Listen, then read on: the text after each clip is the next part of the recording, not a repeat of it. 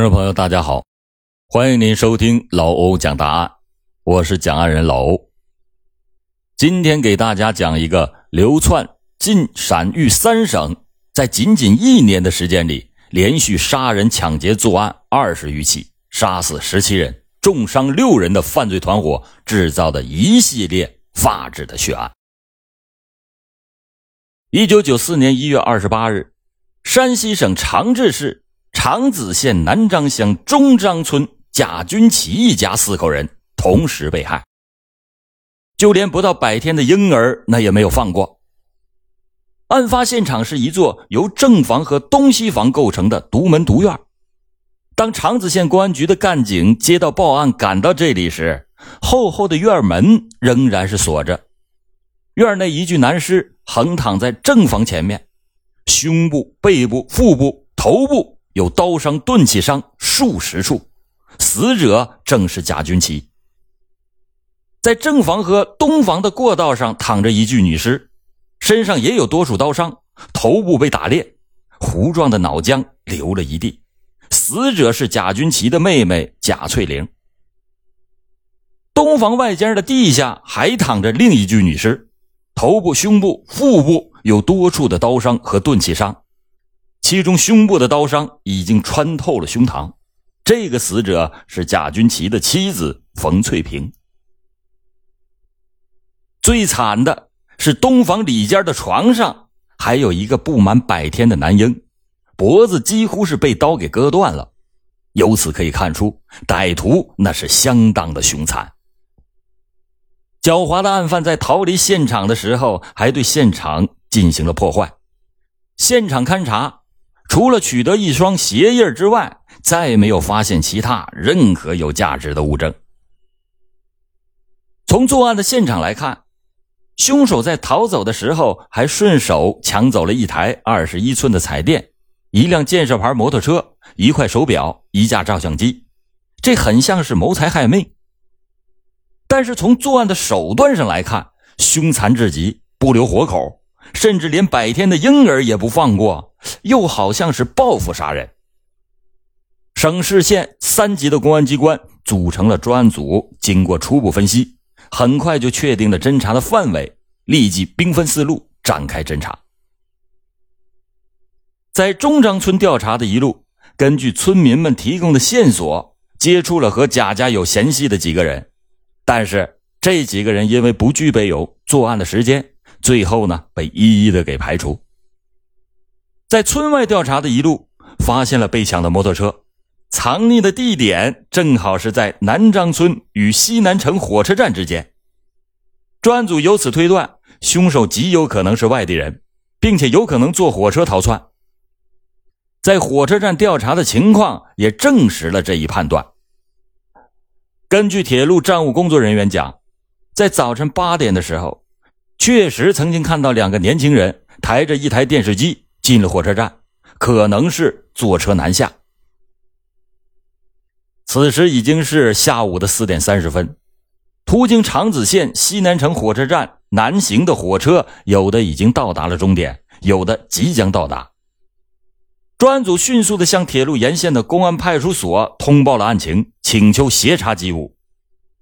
下午四点四十五分，新乡火车站。来自长治五二五次列车只差五分钟就要进站了。就在这时，一阵急促的电话铃声传来了专案组的案情通报。这个火车站的派出所的干警立即出动，封锁了站内站外。就在离出站口一百米的那个地方，干警们发现了两个抬彩电的年轻人，于是当场就将其擒获。并且从随身携带的提包内搜出了血衣和凶器。至此，幺二八特大命案人赃俱获，胜利告破。从发案到破案，公安机关仅仅用了九个小时，就迅速的抓捕到了凶手。这幺二八命案虽然是一举破获，但是案犯的真实身份和作案的动机却不明。在询问了二犯杀人经过以后，预审员着重的就其身份和作案动机进行了询问。二犯是一口咬定，原来交代的姓名、家庭住址那都是真实的，在谈到为什么要杀人抢劫的时候，其中一个自称叫郭金龙的案犯开始讲，那是因为在长子县打工的时候，和一个朋友到死者开的小卖店买啤酒，和死者发生过纠纷，他们这方吃了亏，于是就进行了报复杀人。当预审员追问他朋友是谁的时候，这郭军龙是拒不交代，审讯出现了僵局。首次讯问，预审员得出了这样的结论：首先，这两个人是心狠手毒、胆大妄为、不计后果，有重罪在身，却是神情自若，那绝非是新手。第二，这拒不交代朋友的情况，说明他们之间的关系那非同一般。这不能排除是犯罪同伙的可能。第三呢，只有是核查了案犯身份入手，才能找到突破口。刑侦部门迅速的派出了侦查人员赶赴河南的滑县。经过调查，滑县道口镇滑县电子公司招待所并没有叫郭其龙的这个人，从而就证实了郭金龙携带的工作证显然那就是伪造的。另一案犯白学峰的调查情况和口供相符，于是就再次的提审白学峰。白学峰供称啊，此次来到山西，曾经在中张村一个叫常小青的人家住过一宿。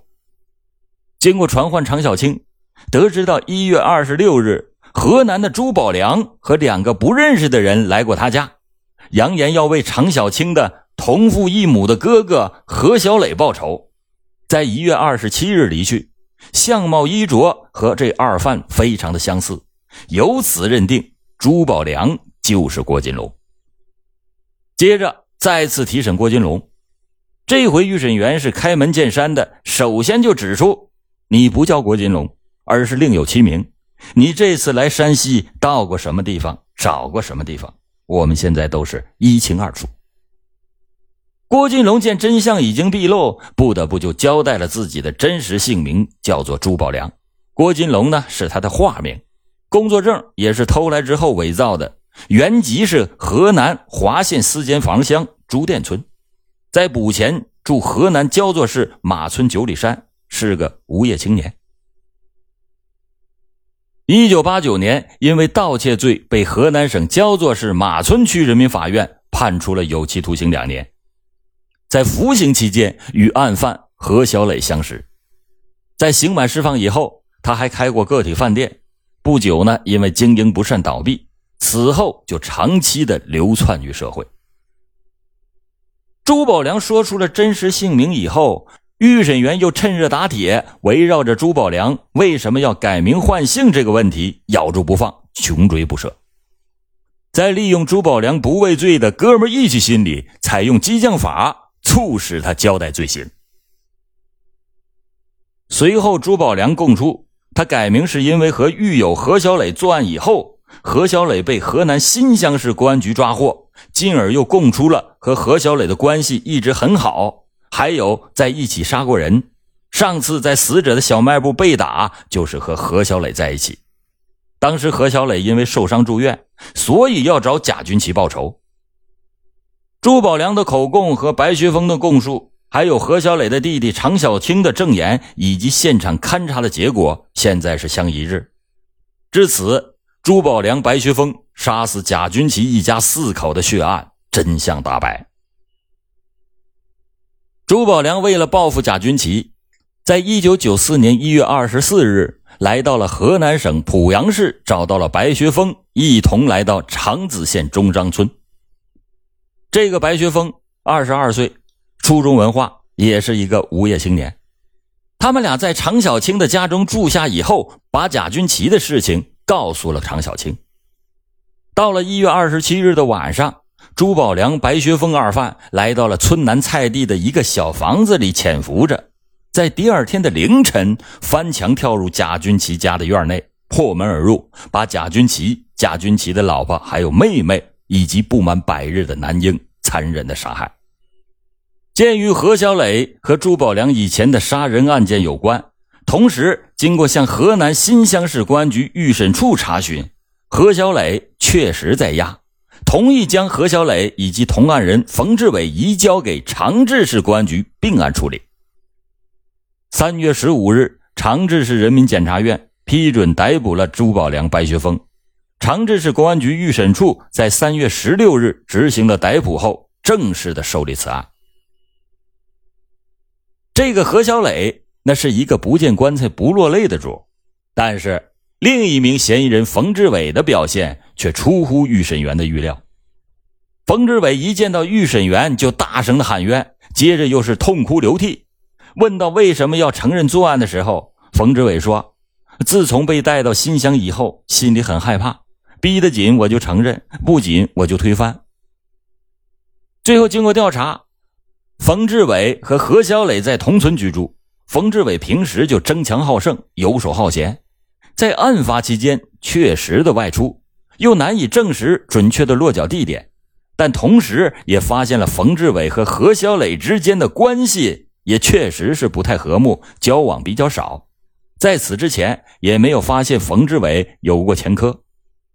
朱宝良在供述中也说不认识冯志伟，而且只承认他和何小磊是两个人作案。究竟谁是第三者？这么一看，关键人物仍然是何小磊。为了从何小磊身上取得突破，预审员对他的个人情况进行了详细的调查，以选择突破的方法。经过调查，何小磊是父母离异以后。他父亲从山东给他带到山西的，由于继母的关系不和，他和家庭的其他成员感情也是很是淡漠，所以啊，长期在外胡作非为，与社会上的一些不法之徒交往比较多，很讲哥们义气，其中就和朱宝良的关系尤为密切。这要是何小磊供出和朱宝良共同作案，那就必须得设法使他从哥们的义气中解脱出来。于是再次的审讯何小磊，何小磊刚被带到预审室，就迫不及待的问预审员：“朱宝良在哪里？”预审员呢没有正面的回答他的问题，而是说：“朱宝良那个人说话很痛快，敢做敢当，认罪态度良好，否则我们怎么知道你何小磊呢？”他还说：“你一九九三年一月到五月之间干过一些大买卖。”他还说呀：“他和你是铁哥们儿，他对你。”很够意思。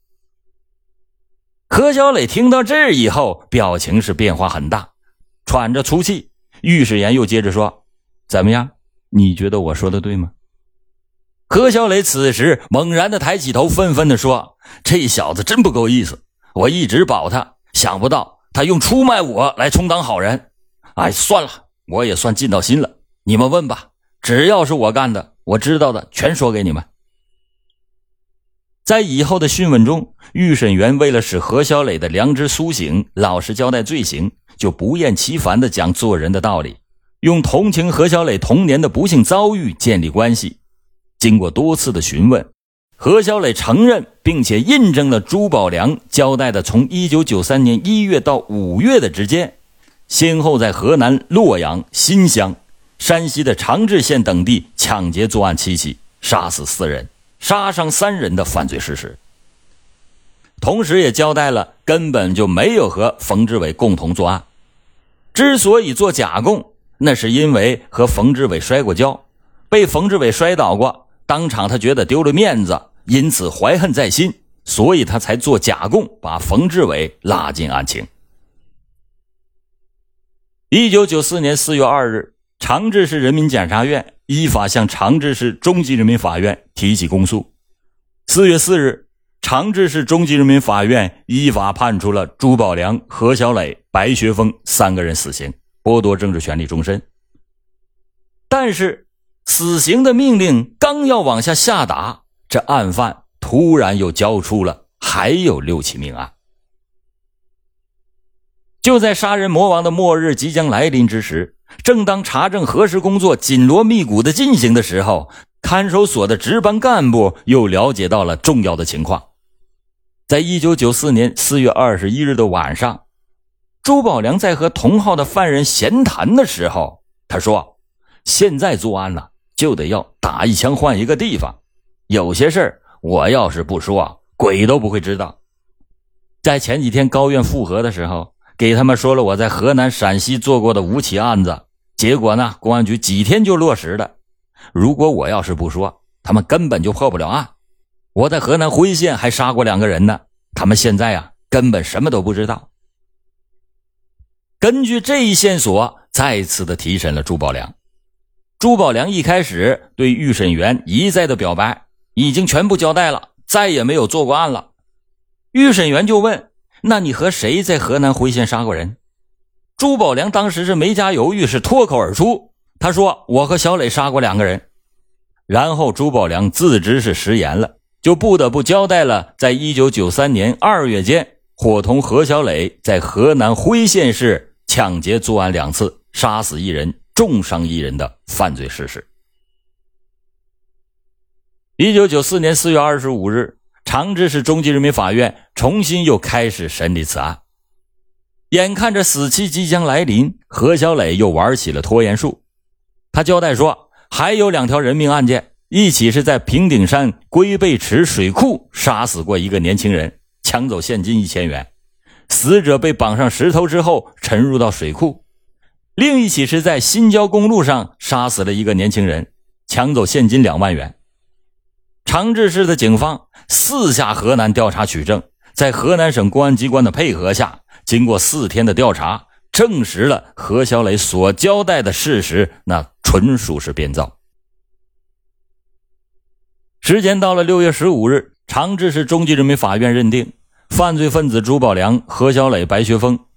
在一九九三年一月二日到一九九四年一月二十八日期间，携带独角龙手枪、匕首、杀猪刀、菜刀等凶器，流窜到河南省新乡、洛阳、宝丰、登封、辉县等地，山西省长子、长治、陕西省华阴、阳县等三省十二县市，故意杀人、抢劫、强奸作案十九起，一共杀死十七人，重伤六人。抢劫财物总价值七千二百三十六元，以及自行车二十三辆等物品，其中强奸一人，于是依法判处朱宝良、何小磊、白学峰三人死刑。但是，这起案件到此还没有结束。时正值一九九四年严打斗争开展之中，山西省高级人民法院对此案是高度的重视，要求不由于案。山西省高级人民法院的审判员吉栓梅接到此案的时候，他知道此案事关全省稳定大局，因此他和同事们昼夜苦战，认真的查阅案卷，核实证据。由于罪犯作案多端，长治市中级法院已经认定的十二起证据确凿的罪行就足以判处死刑，可是他并没有在复核中掉以轻心。在他的细心阅卷排查下，发现罪犯在一九九三年五月到十二月之间有长达七个月的作案间歇期，有着重大的疑问。但是疑问终究是疑问，一定要靠事实和证据来证实。于是就提审了被告人。被告深知道自己是死路一条，于是就不肯配合审讯。他就和同事们采取了政策攻心的战术。从递给罪犯香烟到询问他们还有什么需要向亲属说的话开始谈起，逐步的引导罪犯做出了希望见到父母妻儿死后愿意捐献器官等表示。这时才因势利导，启发罪犯要彻底的交代余罪，死就死个清楚明白，认罪伏法。在罪犯表示了对法官的蔑视以后，他和同事们适时的向罪犯发出了有根有据的震慑力的提问，使罪犯的心理防线逐步的崩溃，认识到了法网恢恢，碰上了硬对手，终于一口气的供出了在秦豫两省杀死七人、抢劫现金和财物等警力尚未掌握的重大余罪六起。最后经过查证，完全属实。整个案件死亡人数上升到了二十二人之多，使即将成为死案的另外六起血案得以告破。一九九四年六月三十日，经过山西省高院核准，朱宝良、何小磊、白学峰三人被押赴刑场执行死刑。好了，感谢您今天收听老欧讲大案，老欧讲大案，案案都惊魂。